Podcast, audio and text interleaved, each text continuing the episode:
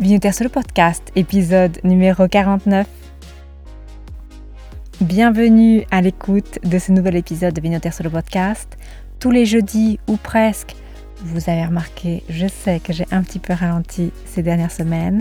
Je vous donne en 10-15 minutes quelques clés pour découvrir et comprendre un cépage italien, une région vinicole, une chouette bouteille, des bons plans pour organiser vos prochains séjours en Italie, et comme ce fut le cas la semaine dernière, des conseils pour déguster chez vous comme un pro. L'été est déjà bien entamé. Finalement, aujourd'hui, je vous l'avais annoncé, je vous l'avais promis, comment réaliser un accord mets-vin équilibré?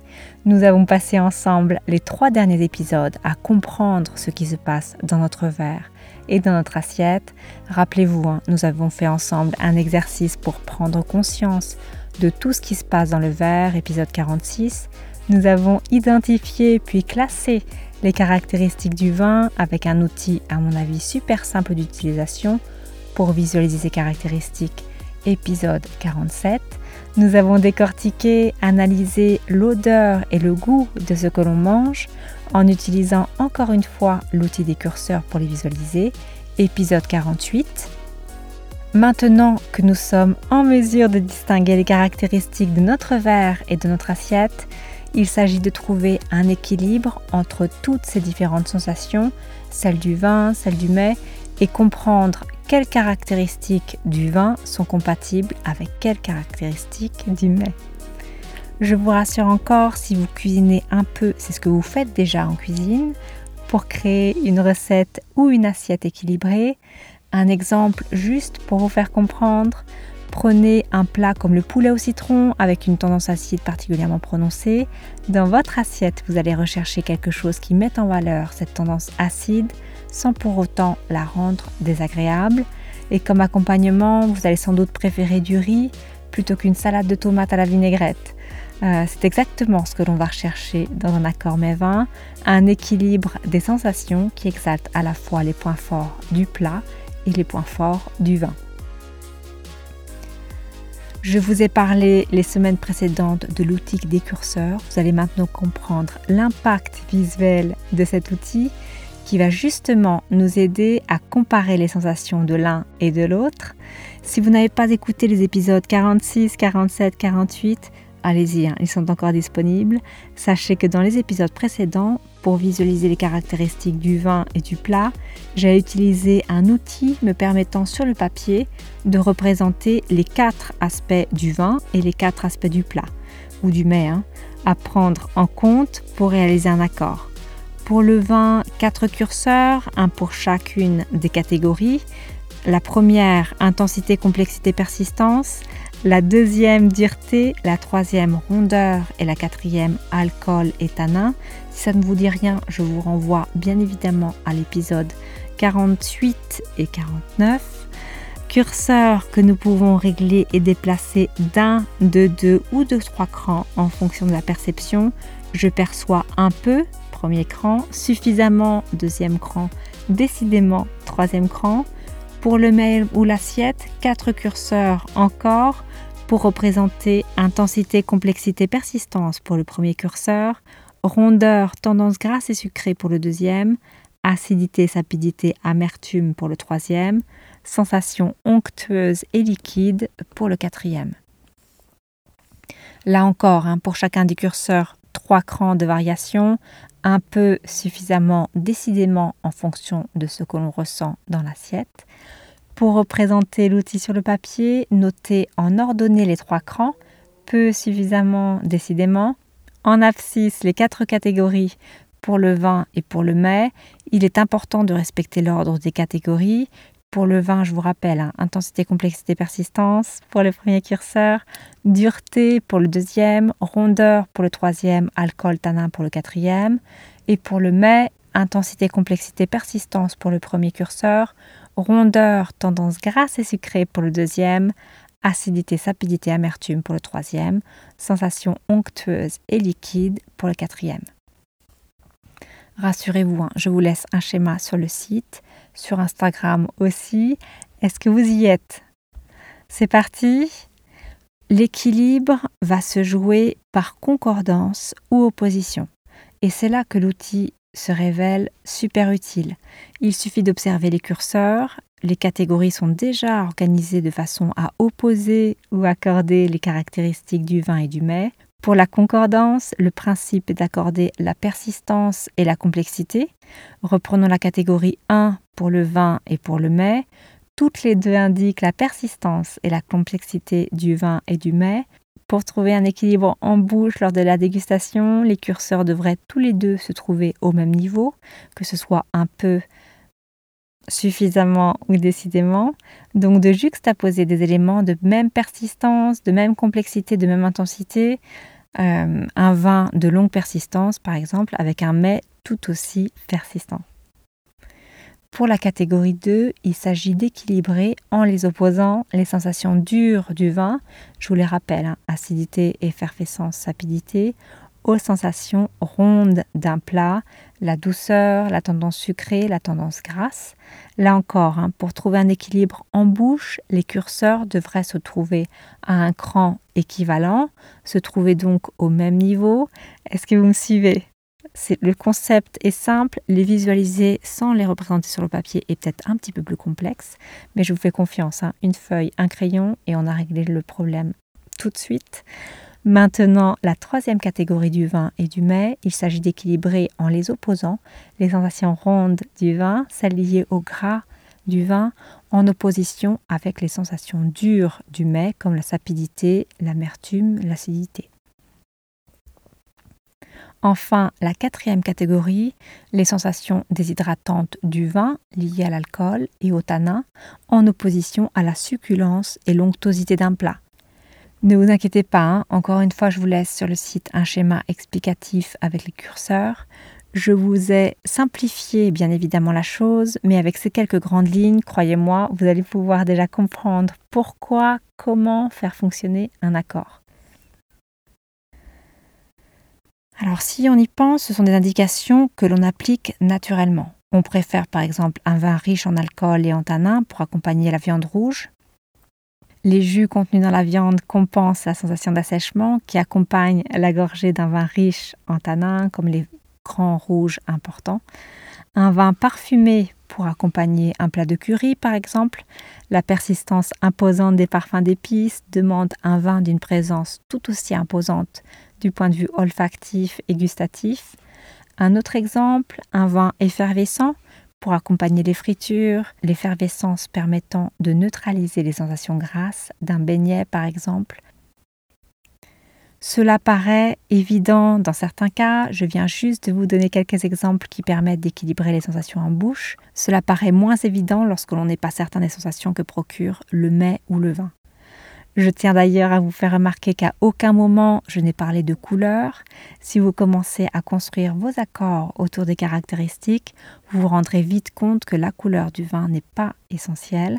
Un vin rouge, un vin blanc, un vin rosé peuvent présenter les mêmes caractéristiques sur le papier, avoir un profil similaire.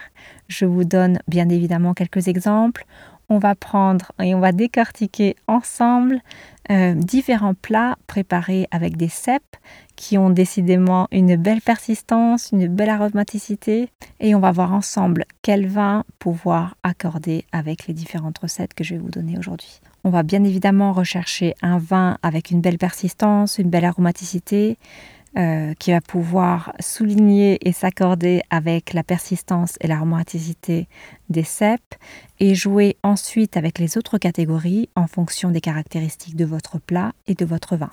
Imaginez en premier un plat de ragoût de viande au cèpe, intense, persistant, il est juteux en bouche.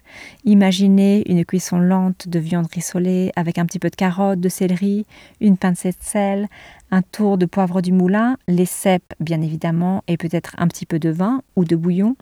Le premier curseur, celui d'intensité, complexité, persistance, monte bien évidemment de trois crans. On parle quand même des cèpes. Ils ont une persistance décidément prononcée, soulignée par les arômes et le vin. Le deuxième curseur monte de deux crans, la tendance grasse apportée par la viande et la matière grasse, et la douceur aussi hein, apportée par la carotte sont suffisamment perceptibles Le troisième curseur, celui de l'acidité, de la sapidité, de l'amertume, monte d'un cran seulement. La sapidité n'est pas la caractéristique principale de mon plat, elle reste un peu perceptible. Elle aurait pu devenir plus prononcée, plus importante si j'avais ajouté par exemple plus de sel ou un peu de lard. Euh, le quatrième curseur, en revanche, monte de deux crans. L'onctosité apportée par la technique de cuisson du ragoût, par l'ajout d'huile, par la succulence aussi apportée par l'ajout de liquide pendant la cuisson. Hein. je vous rappelle, vous avez ajouté du vin ou du bouillon, sont une des caractéristiques de mon plat. L'onctosité et la succulence sont suffisamment perceptibles. Alors, pour accompagner mon plat de ragoût au cèpe, après avoir représenté sur le papier les caractéristiques de mon plat, je vais rechercher dans un vin des caractéristiques qui mettront en valeur ces caractéristiques du plat sans apporter de contraste désagréable. Si je reprends les curseurs de mon plat, je vais rechercher un vin avec le premier curseur qui correspond à la catégorie intensité, complexité, persistance sur décidément, le deuxième curseur du vin qui correspond à la dureté sur suffisamment, le troisième curseur qui correspond à la rondeur sur un peu, et le quatrième curseur, celui de l'alcool et des tanins, sur suffisamment aussi.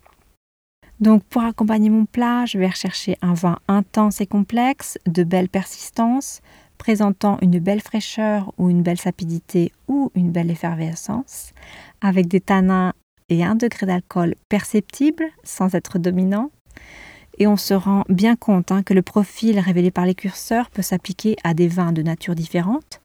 Pour ma part, j'imagine bien un rouge de belle présence, de belle persistance, sans exagérer toutefois sur la partie tannique. J'y verrais bien par exemple un Chianti Classico. La partie aromatique des cèpes, celle du Chianti sont décidément prononcées. La partie tannique s'équilibre avec la succulence du plat. J'aurais pu choisir un blanc avec des mêmes caractéristiques. Un autre exemple, un autre plat, toujours avec des cèpes, une omelette crémeuse, encore baveuse, avec bien sûr de superbes cèpes. Si je reprends mon outil décurseur, le premier, celui de l'intensité, complexité, persistance, monte de trois crans.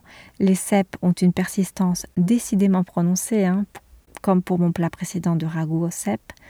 Le deuxième curseur monte de deux crans, la tendance grasse n'est pas aussi perceptible que dans mon premier plat, mais la rondeur de l'œuf et de la crème est suffisamment perceptible.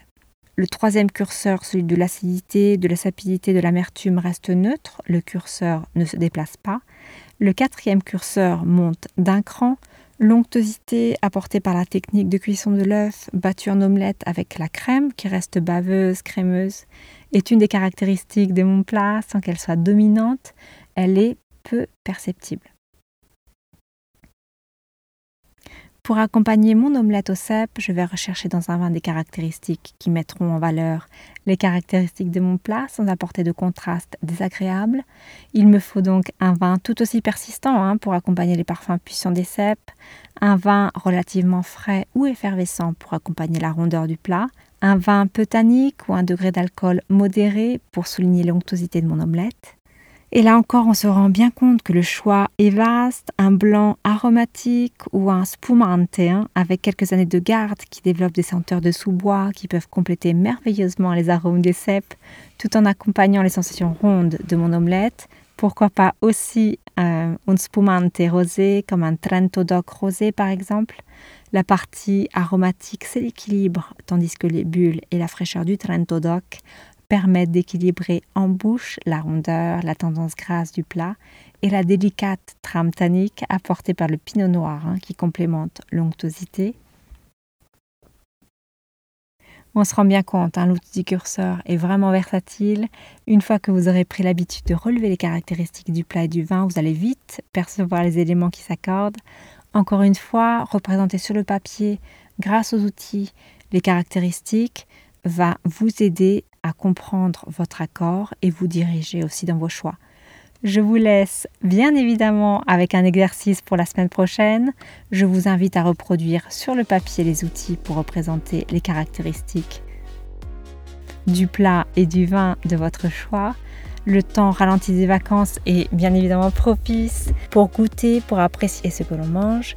Choisissez un plat, un vin que vous auriez spontanément accordé. Essayez de reproduire les deux outils, celui du mets, celui du vin, mis côte à côte ou aussi l'un au-dessus de l'autre, hein, ça fonctionne. Ou alors tracez le profil d'un plat que vous aimeriez accorder pour comprendre quel vin pourrait l'accompagner. Ou encore tracer le profil d'un vin et essayez d'imaginer quelle recette pourrait le mettre en valeur. N'hésitez pas à me contacter sur Instagram, sur Minoterso si vous avez des questions. Je serai super ravie d'y répondre. Pour conclure, une règle universelle sans catégorie ni curseur, hein, je vous rassure, rien ne vaut un accord qui vous plaît. Euh, mais juste pour vous donner des pistes d'exploration, si par hasard votre accord favori ne retrouvez pas de correspondance avec l'outil des curseurs, pourquoi ne pas essayer avec un autre vin ou un autre mets, juste par curiosité et voir ce que ça donne. Hein. On ne sait jamais, la nouvelle combinaison pourrait vous plaire. Je vous souhaite une excellente dégustation à tous. Je vous retrouve probablement la semaine prochaine. Je vous souhaite une excellente semaine.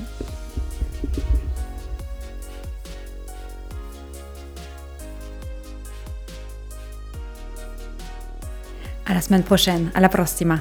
Si vous avez apprécié et que vous souhaitez en savoir plus, vous trouverez toutes les bouteilles, les régions, les producteurs et les appellations qui ont inspiré ce podcast sur vinoterso.com.